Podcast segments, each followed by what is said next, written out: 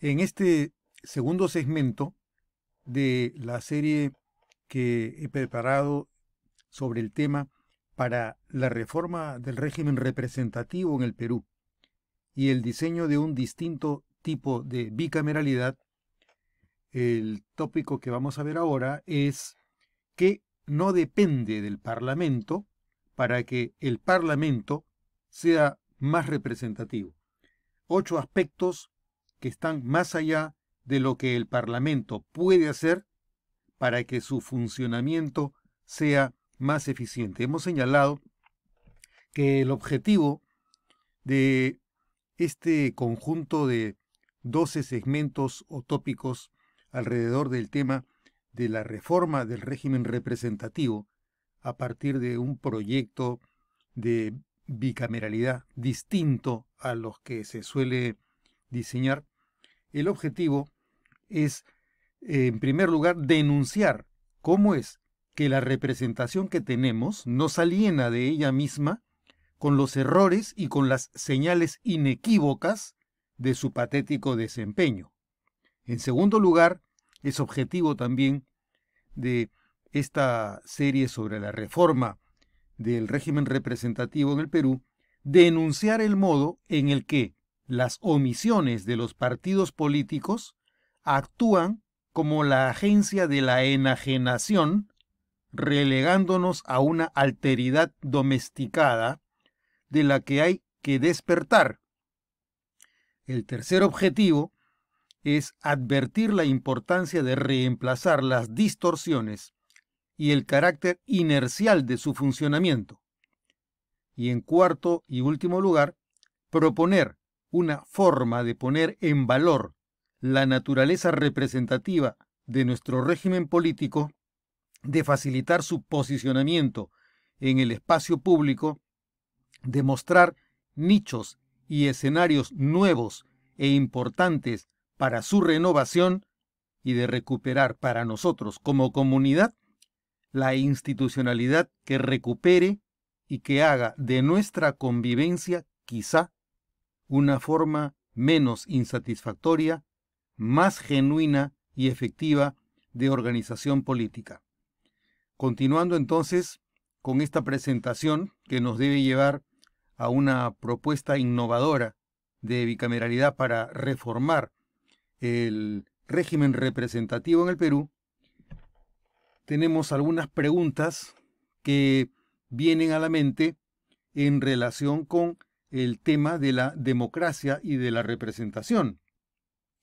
Siempre tratamos de que el sistema democrático sea lo más eficiente. Y todos creemos que la democracia es el régimen que mejor define la naturaleza de nuestra organización política. Preferimos un régimen democrático a un régimen autoritario.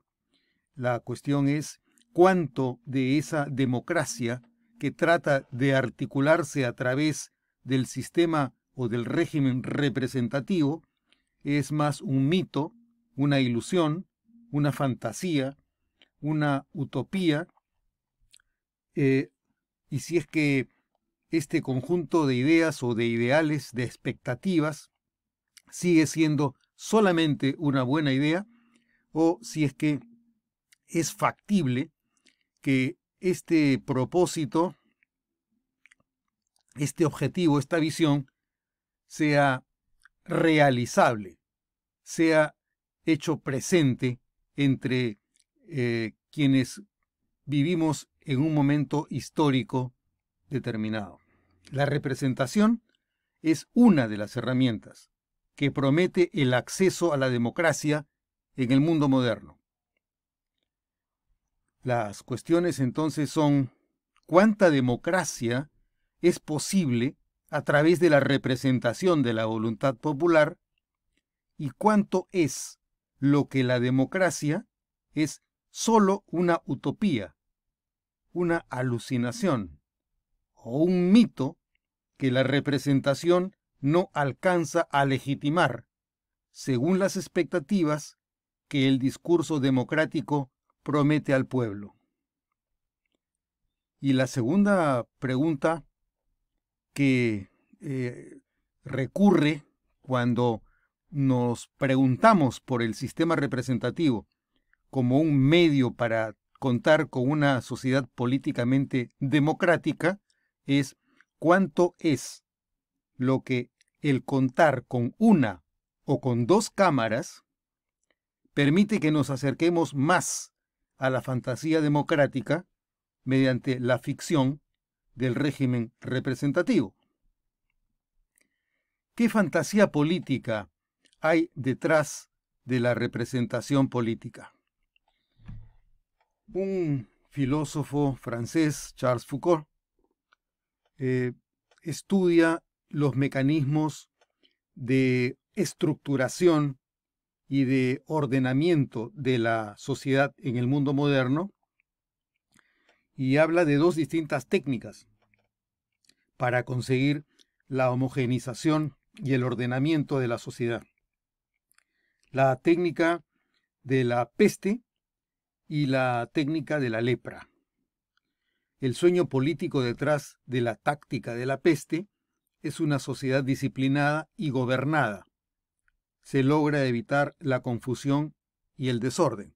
Todos se rigen por una norma impuesta verticalmente por el Estado que disciplina las conductas de forma tal que todos se alineen bajo el monopolio de la fuerza que el Estado tiene para conseguir la orientación y conducción del pueblo hacia una meta que el Estado define. La utopía política detrás de la táctica de la lepra es una comunidad pura, sin mendigos, sin miseria, sin vagabundos, sin locos, sin violentos, sin conflictivos, sin contestatarios ni opositores. Son dos técnicas o dos tácticas. La táctica de la peste conseguirá que evitemos ser parte de quienes se ubican en una posición de anormalidad, de enfermedad. No queremos ser anormales y para evitar el desprestigio de la anormalidad, establecemos, reconocemos y convivimos dentro de ciertas reglas de disciplina que se imponen desde un monopolio hegemónico de orden. La táctica de la peste es evitemos ser afectados por comportamientos que nos alienan y que nos ponen en una situación de enfermedad. Alejémonos de la enfermedad. No permitamos que la peste nos vuelva enfermos, nos convierta en anormales. La táctica de la peste consigue la disciplina mediante el control que el Estado ejerce sobre los individuos. Por otro lado, otra de las tácticas del Estado moderno es la imposición de reglas que permiten alienar de nuestra sociedad lo indeseable. Lo indeseable es contar con una sociedad en la que hayan vagabundos, mendigos, que hayan eh, personas contestatarias, opositoras, entonces, la lógica de este funcionamiento para que este Estado funcione, para que la sociedad quede ordenada razonablemente, se pretende la aspiración de la pureza. Queremos una sociedad pura, una sociedad sin corrupción. Entonces, lo que nos enseña la táctica de la lepra es aislemos al leproso, aislemos al vagabundo, aislemos al conflictivo, aislemos al mendigo, aislemos a quienes viven en la miseria, no la veamos para sentirnos mejor. Esa es la táctica de la lepra. La táctica de la peste es evitemos incurrir en formas de anormalidad. Con estas dos tácticas es que se organiza la sociedad democrática porque se considera que hay un pueblo puro, distinto, diferente, que es capaz de convivir bajo un régimen democrático. Excluyamos de la democracia a quienes se ponen en una situación que impide el funcionamiento del régimen representativo y democrático. ¿Cuáles son las incógnitas que deja irresueltas la ciencia de la representación? Estamos ante una fabricación racional de un sujeto, el sujeto democrático, por la tecnología en la sociedad de control, la tecnología del poder, la tecnología que se basa en la táctica de la peste y en la táctica de la lepra. La sociedad de masas es controlada con la tecnología de la disciplina, mediante la vigilancia, la sanción y el registro, y con la tecnología de la exclusión, es decir, la presión para que todos se homogenicen y asemejen.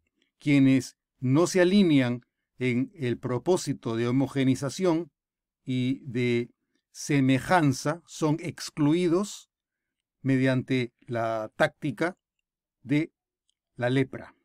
Las estrategias de disciplina y exclusión se desarrollan como parte de la tecnología del poder.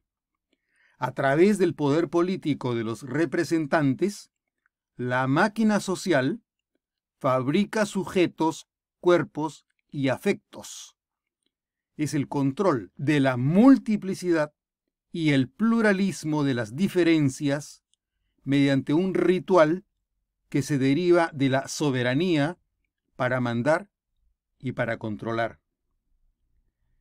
Esta situación nos permite formular algunas interrogantes. ¿Es accesible la meta ilusoria de una comunidad políticamente bien o racionalmente representada? ¿Pueden los pueblos recuperar alguna vez la satisfacción y felicidad plena de su perfecta representación política? ¿Puede en general el hombre y en general la sociedad peruana llegar a la completud de su propia representación? ¿Tiene la técnica de la representación el poder de la gestión política que el pueblo desea? ¿Tiene el lenguaje de la representación el poder de hacer en el mundo real el deseo de quedar representado en la acción del Estado? Son dos las funciones que deben cumplirse en una sociedad democrática. La función representativa y la función gubernativa. Son los extremos que deben contemplar las normas e instituciones para la representación política concreta de una sociedad en un momento histórico determinado. Mientras que la función representativa está asociada al relativismo de la pluralidad, de la diversidad de intereses e identidades real o mediáticamente segmentadas, la demanda plural y fragmentada, por otro lado, la función gubernativa tiene como objetivo el proyecto de unidad política, con dirección definida por la autoridad legítima hacia metas comunes, e una soberanía de la comunidad y una gestión del bien común. Las funciones entonces son, de un lado, la integración de la pluralidad y, por otro lado, la conducción de la pluralidad hacia un proyecto de unidad común basado en el concepto de la soberanía de la comunidad. Frente a estas dos funciones, tenemos varios modelos de dirección, de conducción de la pluralidad hacia una meta común. Tenemos cuatro cuadrantes en los que podemos ubicar las diferentes alternativas. Las posibilidades de eh, asociar la función gubernativa con la función representativa, las podemos imaginar en cuatro diferentes alternativas. Podemos imaginar la primera, eh, cuando hablamos de un estado mínimo, donde, de acuerdo a Zizek, podría utilizarse el modelo de la parapolítica, es decir, la despolitización liberal de la política por el sistema de competencias representativas. Despolitización liberal. Esto quiere decir que debe dejarse que los que se interesan por la vida política se hagan cargo de las funciones de gobierno y de representación y que el resto de la sociedad puede dejar que quienes se interesen sean quienes se hagan cargo de la función gubernativa y de la función representativa. Ese es el estilo de la parapolítica.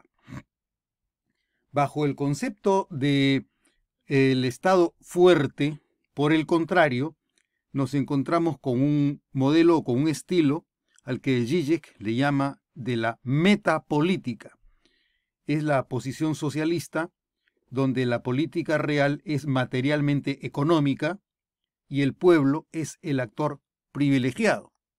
No interesan mucho las ideologías, lo que interesa es el reconocimiento que lo decisivo en una relación política es la posición económica y el rol que cumple el pueblo dentro de la sociedad.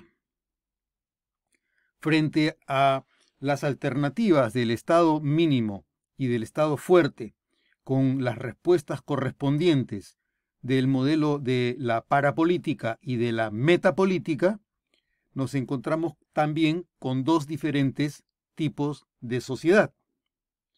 Una sociedad débil, en la que el modelo que orienta este tipo de, eh, de, de comunidad es el modelo de la pospolítica, que para Zizek se define como un modelo inspirado en una tecnocracia de expertos y asistentes que atienden la demanda de pluralidad de intereses contingentes, particulares o episódicos.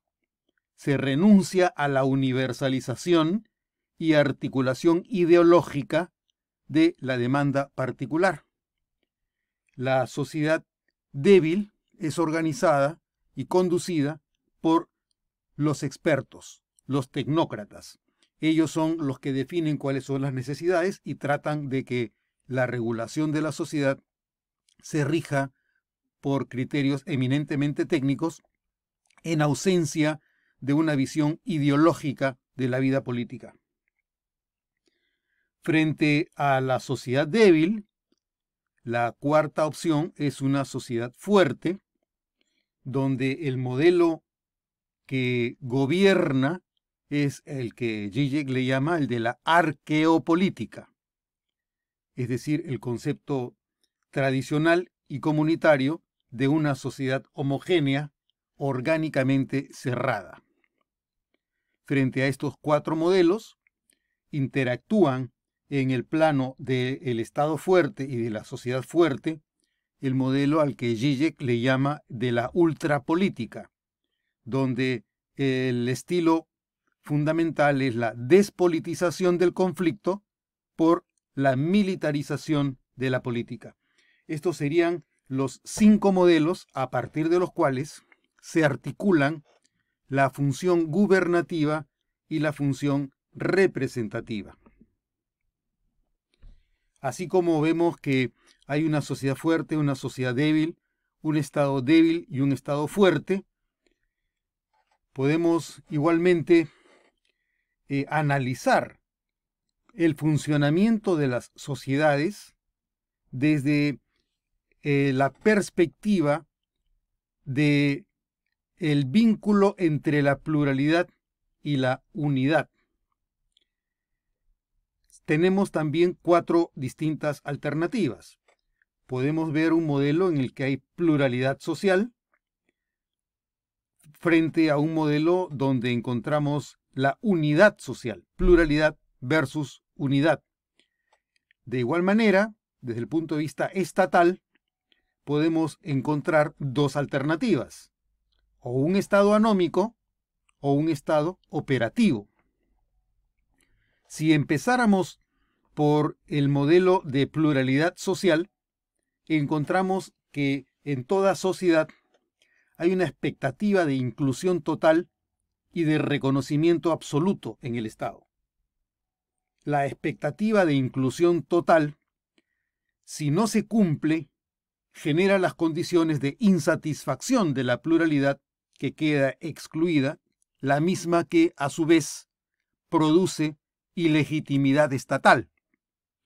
Entonces, por el impulso de la expectativa de inclusión total y reconocimiento absoluto en el Estado, debe llegarse a una idealidad de representación estatal dentro de un Estado operativo. Sin embargo, para alcanzar mínimos indispensables de representación política, tenemos que pasar por los límites de un régimen de representación de la pluralidad que establece el sistema electoral. Con lo cual, obviamente, habrán quienes pasen la valla y queden integrados dentro del estado operativo y quienes queden excluidos, porque no pasarán las vallas que exige el sistema electoral. La idealidad de la representación estatal, entonces, se define a partir de las limitaciones de la capacidad operativa del régimen hegemónico que hace imposible la inclusión total. El régimen hegemónico es el que decide cuáles son las reglas de integración de la pluralidad dentro de la representación estatal.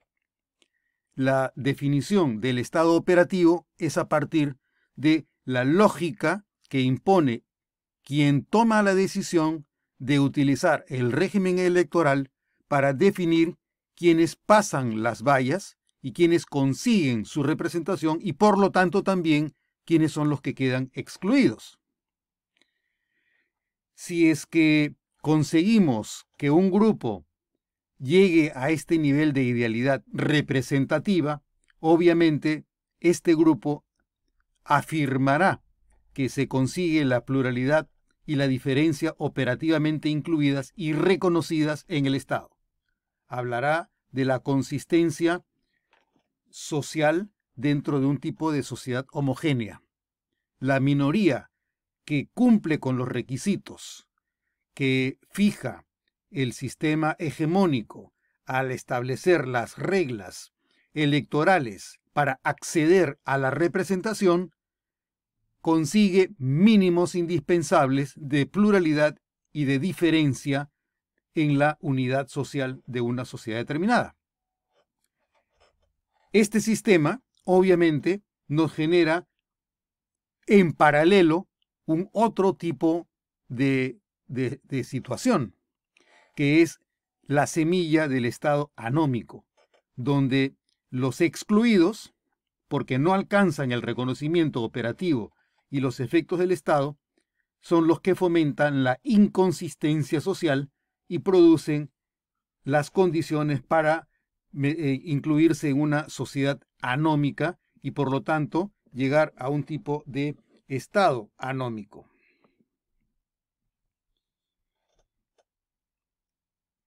El sistema entonces se basa en expectativas que tratan de alcanzar la idealidad de la representación política.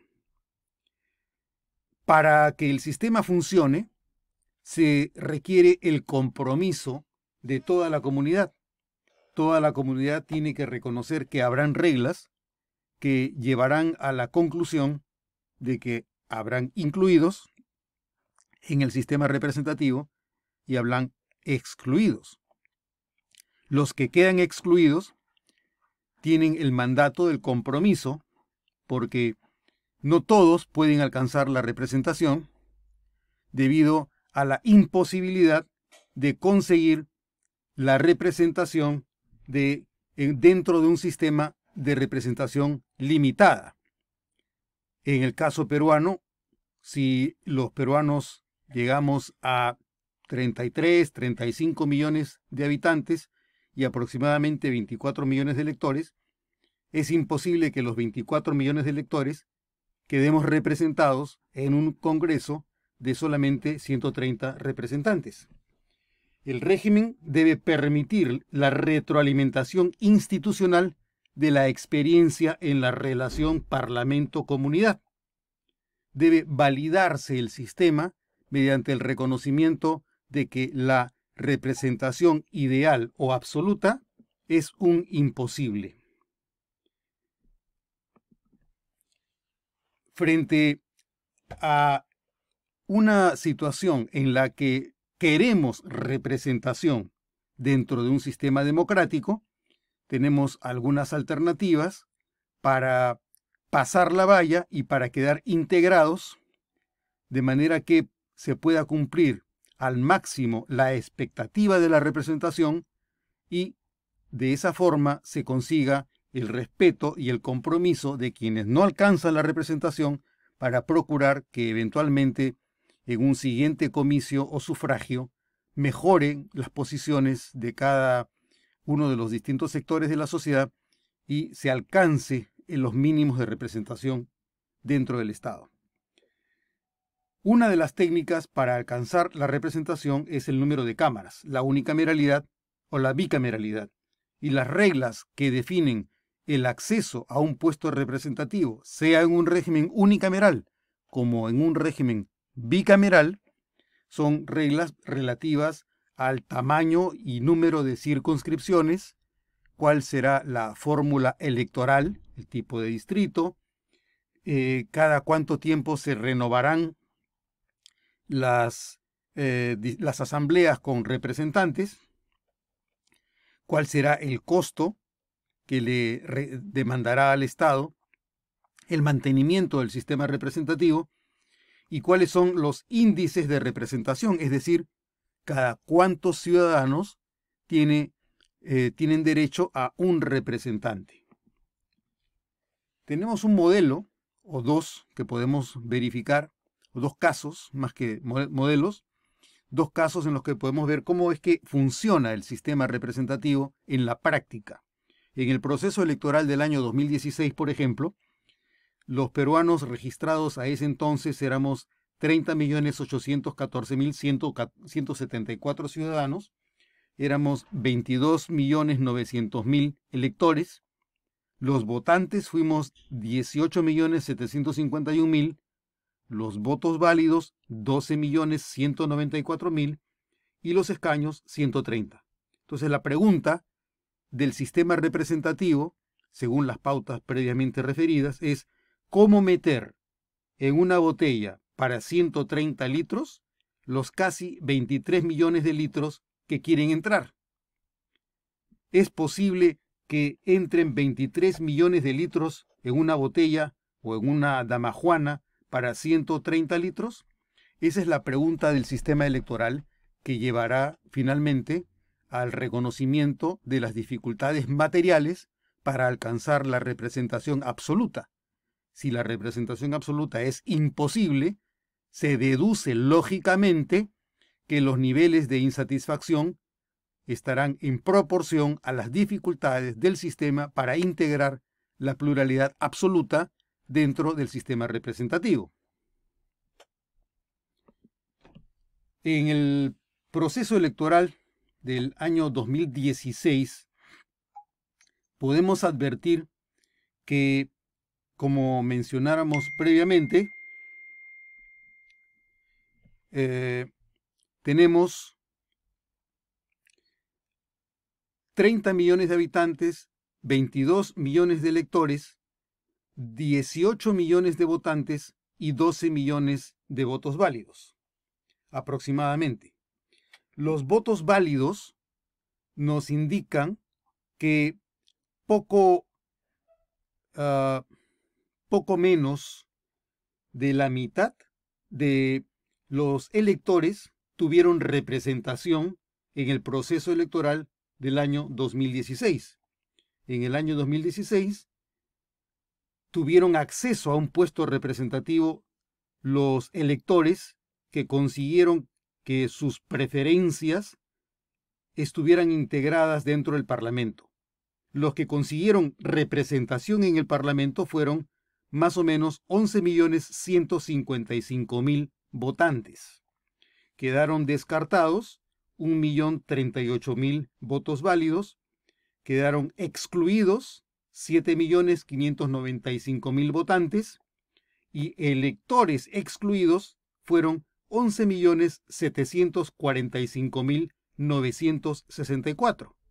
Démonos cuenta que el número de electores excluidos, 11.745.964, es superior al número total de votos que consiguió un representante en la Asamblea. 11.745.964 es un número mayor que 11.155.990. Estamos hablando entonces que más del 50% de los electores careció de representación en el Congreso. Más del 50% de los electores, que eran 22.901.000, quedaron fuera del sistema. No les fue posible acceder a un puesto representativo, es decir, no les fue posible que un representante de aproximadamente 11.745.964 personas accediera a un puesto representativo. Este dato es crítico porque nos permite entender el porqué de la desaprobación, del descontento, del desafecto y de la desilusión con el sistema representativo, porque más de la mitad de los electores no tuvo representación en el Congreso del periodo 2016-2020. Primer factor. Segundo factor. Como consecuencia de las reglas electorales, hubo un grupo parlamentario, Fuerza Popular, que tuvo de los 11.155.990 votos, obtuvo 4.431.077 votos. Esto equivale a el 36.34% del total de votos válidos, al 23.63% de votantes, al 19.35% de electores. Es decir, poco menos del 20% del total de electores estuvo representado por fuerza popular. Si poco menos del 20% de los eh, electores tuvo representación en fuerza popular, esto significa que más del 80% del total de electores no simpatizaba, no aprobaba a fuerza popular. Cuando veíamos que había que combinar las expectativas con el compromiso, suponíamos que era indispensable reconocer que ante la imposibilidad de la representación absoluta, como consecuencia de la aplicación de las reglas impuestas por el sistema hegemónico, cabía o era necesario contar con el compromiso de quienes no acceden a un puesto representativo porque pierden en las elecciones, están obligados a respetar los resultados que son consecuencia de la aplicación de las reglas vigentes en un sistema democrático.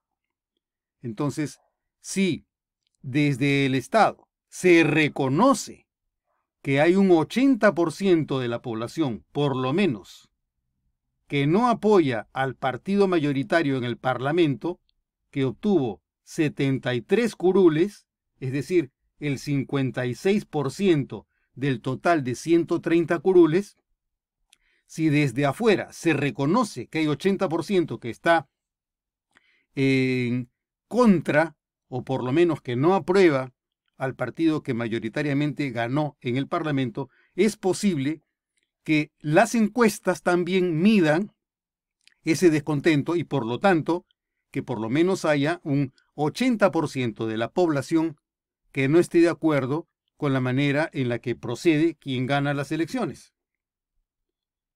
Pero veamos, así como el caso del periodo 2016-2019, lo que ocurre con lo que se puede denominar el Parlamento rabo, es decir, el Parlamento que continuó y culminó el periodo inconcluso como consecuencia de la, de la disolución del Congreso de la República el día 30 de septiembre del año 2019. En el proceso electoral del año 2020, el número de habitantes era de 30.050.325, el número de electores 24.799.000, el número de votantes 18.369.000, el número de votos válidos 14.798.000 y tenemos la misma incógnita, pero con un supuesto más numeroso. Deben entrar casi 2 millones más de litros en la misma botella de 130 litros, porque en el proceso anterior el número de electores era de 22.900.000 y en este caso estamos hablando de 24.799.000 electores. Entonces, aquí la cuestión es cómo se comporta el sistema electoral para integrar o para asimilar la representación dentro de la Asamblea. El total de votos que accede a un puesto representativo en el proceso electoral de enero del año 2020 fue de 10 millones 163 mil, es decir, un número inferior, no obstante haber mayor número de electores, es un número inferior de electores que accede a contar con un representante en la Asamblea. Quedaron excluidos del total de electores aproximadamente 14.636.066 electores. Es decir, quedaron excluidos casi 60% de electores y solo quedan incluidos el 40% de electores. En el periodo inmediato anterior, 2016-2019, veíamos que eh, aproximadamente el 49% había alcanzado representación en la Asamblea y que el 51% no había alcanzado. En este caso, en el periodo 2020-2021, la cifra es superior, porque son 14 millones de electores que fueron excluidos del sistema por voluntad propia o como consecuencia de la imposibilidad de concurrir a votar o porque las reglas no permitieron el acceso a través de la valla o de la cifra repartidora. Démonos cuenta, por ejemplo, que del total de votos emitidos, 3.138.638 votaron nulo. En tanto que algunos partidos que sí consiguieron su representación, como Acción Popular, que consiguió 25 curules, tenía 1.518.000. Podemos Perú, 1.240.000. Si se suman los dos partidos con mayor cantidad de votos, entre los dos no alcanza el total de votos nulos. Es decir, el descontento es un descontento de origen quienes, quienes concurrieron a las urnas a votar, deliberadamente optaron por votar con un voto viciado. No estaban de acuerdo con ninguno de los 21 partidos políticos que postularon a las elecciones. De los 21, solamente 9 pasaron la valla. Y entre quienes pasaron la valla se encontraban Acción Popular, Podemos Perú, Alianza para el Progreso y Somos Perú, que conformaron una alianza para poder acceder a la mesa directiva.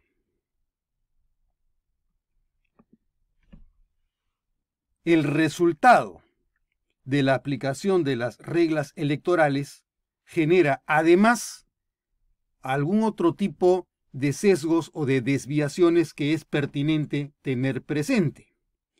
Si solamente se aplicaran las reglas de la representación proporcional con el método DONT a nivel nacional, a Acción Popular eh, le habrían correspondido solamente 19 escaños, a Podemos Perú 16, a Alianza para el Progreso 15, a Somos Perú 11.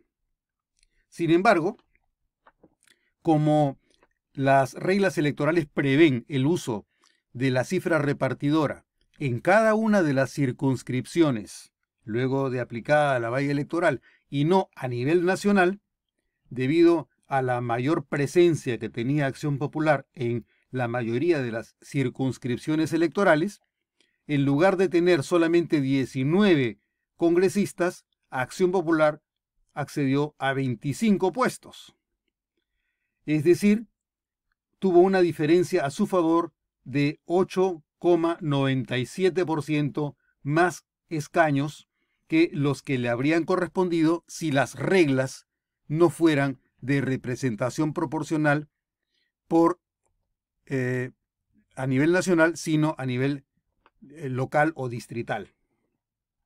De la misma forma que Acción Popular tiene una ganancia de 8.97% al conseguir 25 escaños en vez de los 19 que le habrían correspondido si la representación eh, proporcional se aplicara a nivel del Distrito Nacional, también ocurrió que el Partido Morado, de si se aplicara las reglas de la representación proporcional solamente a nivel de, eh, de la nación, le habrían correspondido 14 escaños, sin embargo, le correspondieron 9, porque ganó más en los distritos más grandes como Lima antes que en la mayoría de distritos pequeños en los que sí había mayor presencia de otros partidos. Entonces, el Partido Morado tuvo una diferencia de 6.92% de escaños alcanzados de menos.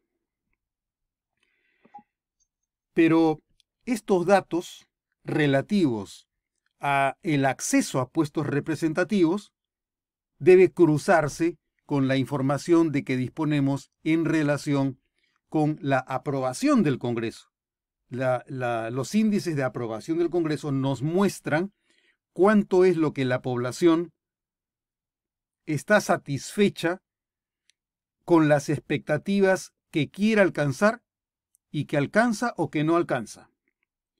En el cuadro que preparó Ipsos Apoyo eh, para el periodo de los años 1993 al año 2019, se apreciaba que en promedio, en todo este periodo, desde el 93 hasta el 19, el promedio de aprobación del Congreso era del 24% con los picos más altos en el año 1993 con 45%, el año 1995 48%, luego hay un descenso que se va morigerando el año 2001 con 36%, el año 2006 con el 30%, el año 2011 con el 27% y paradójicamente sube más allá de los límites del periodo 2006 al 2011 y 2011 al 2016, sube al 33% de aprobación con el periodo 2016-2019, donde paradójicamente el presidente de la República, utilizando el conocimiento que tenía de que Fuerza Popular contaba solamente con el 19.35% de los votos del total de electores, había más de un 80% de la población que podía estar en contra. Entonces resultaba más fácil incentivar el descontento de ese 80% que favorecer el incremento del favoritismo por fuerza popular.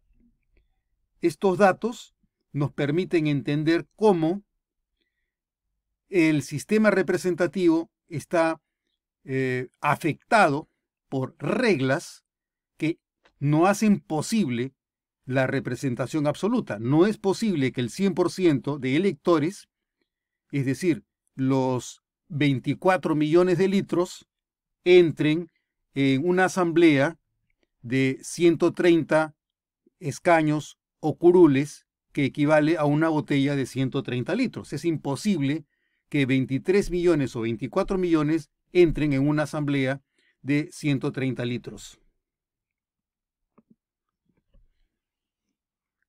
Estas son las condiciones que afectan las, eh, eh, las dificultades de acceso al sistema representativo y por lo tanto que minan desde el origen las posibilidades de una mejor representación. La representación absoluta es imposible.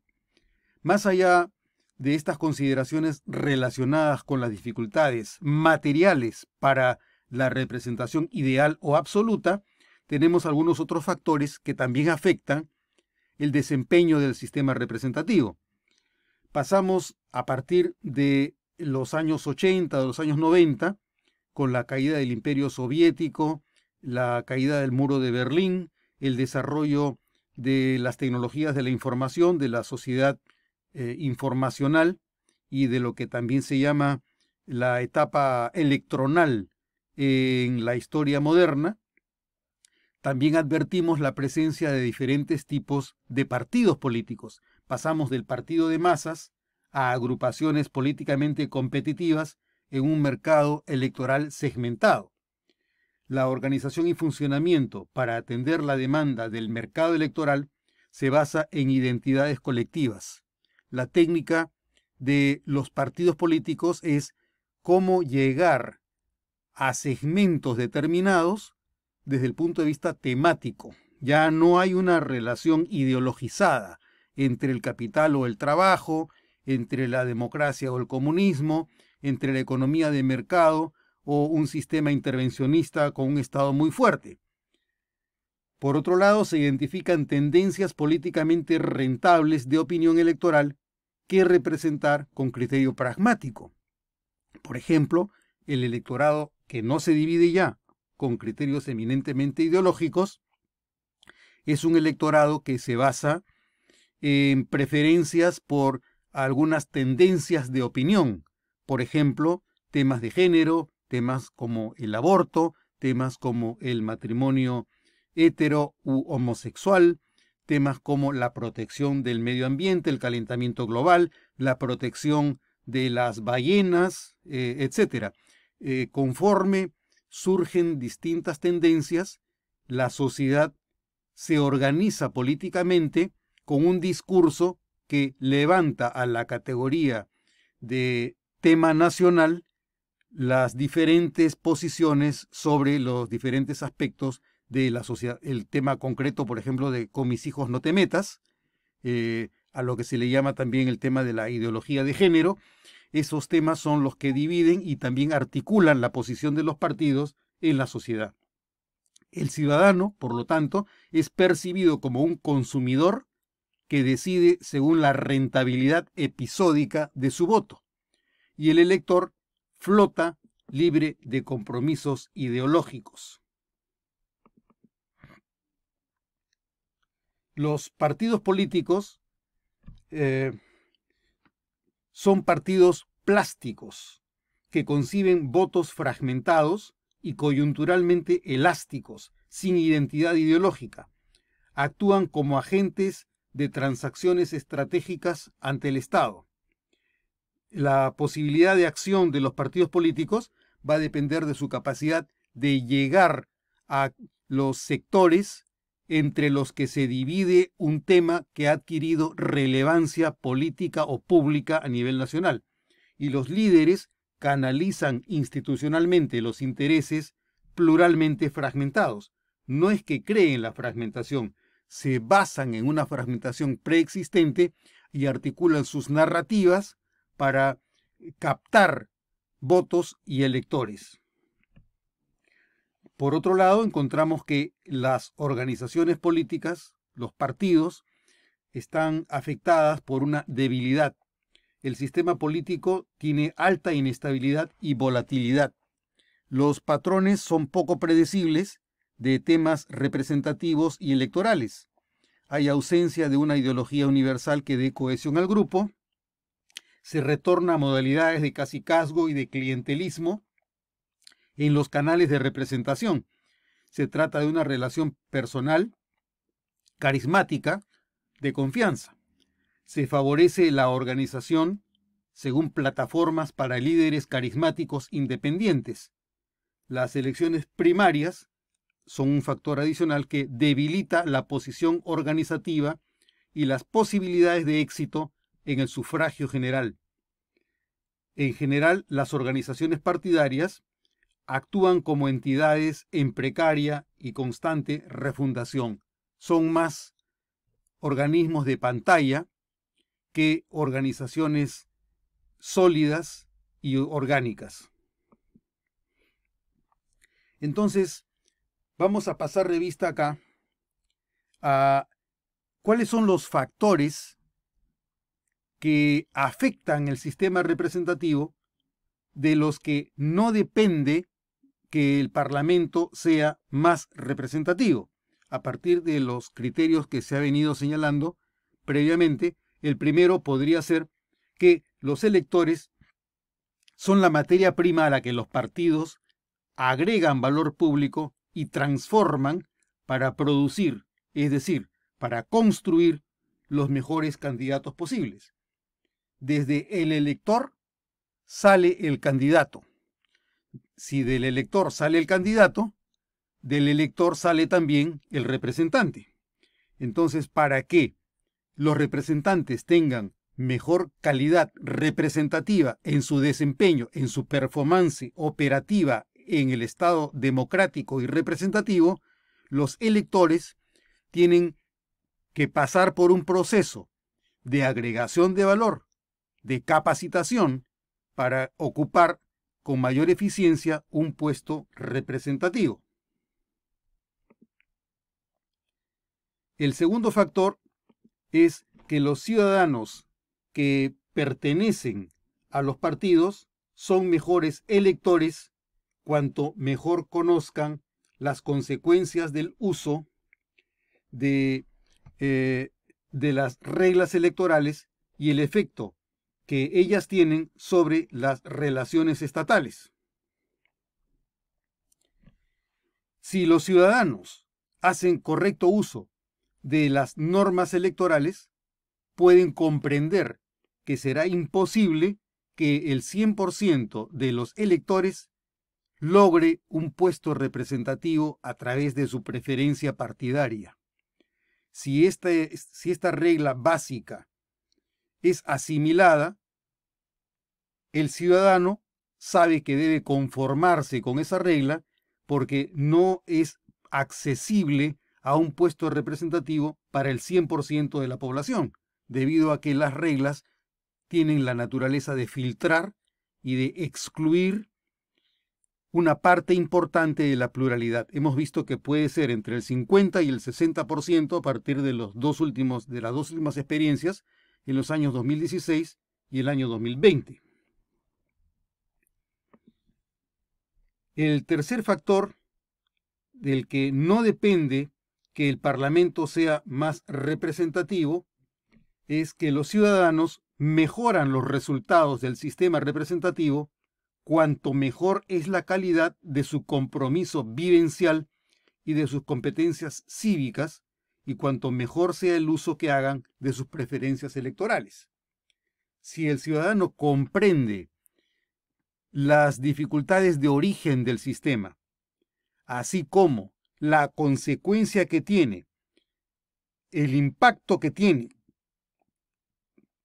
el uso que él haga de su voto en la composición de las mayorías y de las minorías en el Parlamento, así como de la mayoría que tenga en el Poder Ejecutivo un partido en relación con las mayorías y con las minorías que tiene el Congreso, caerá en cuenta que el desempeño del régimen político, el desempeño del presidencialismo parlamentarizado del Perú, será consecuencia de la suma de opciones, de preferencias que tuvo el elector en el momento en el que se convocó a el proceso electoral. En la medida en la que se comprenda mejor que lo que tiene como resultado es está basado en la voluntad popular, en esa misma medida el sistema contará con más posibilidades de legitimación y con menos posibilidades de sabotaje o de complot. El cuarto factor, que no depende eh, del Parlamento para que el sistema sea más representativo, es que el perfil del puesto representativo no puede fijarse como requisito en el sistema electoral, pero sí pueden fijarlo internamente los partidos como condición para postular a sus candidatos. La Constitución no puede señalar cuáles son los requisitos para llegar a un puesto representativo, excepto las condiciones básicas que no impidan ni limiten la igualdad en el acceso a un puesto público. Por eso es que las, las condiciones básicas son tener la mayoría de edad para acceder al voto, eh, ser de nacionalidad peruana y no estar penalmente interdictado. La Constitución no puede impedir el acceso a un puesto representativo a quien, por ejemplo, eh, no tenga un título universitario, una maestría eh, o que pase por un test mental. Ese tipo de requisitos no serían constitucionales. Entonces, para evitar la brecha que existe entre la amplitud de la posibilidad de concursar a un puesto representativo y las exigencias propias del puesto representativo para gestionar y desempeñar apropiadamente la función representativa, esa es una brecha que solamente pueden salvarla los partidos políticos cuando elaboran la lista de candidatos con quienes reúnen las condiciones mínimas de capacitación, de entrenamiento y de experiencia que los partidos pueden acreditar que tienen quienes ellos formulan en sus listas. Entonces, en la medida en la que los perfiles de puestos sean cumplibles por quienes los partidos nos proponen en el menú de las elecciones, en esa medida el desempeño de la función representativa será más eficiente, pero de quien depende eso es de los partidos políticos, no es del Parlamento. Los partidos políticos, por eso, deben entrenar, capacitar y postular como candidatos a quienes reúnan el perfil del puesto según que se trate, en el caso de un sistema bicameral de la Cámara de Diputados y el Senado, y en un sistema unicameral solo del Congreso.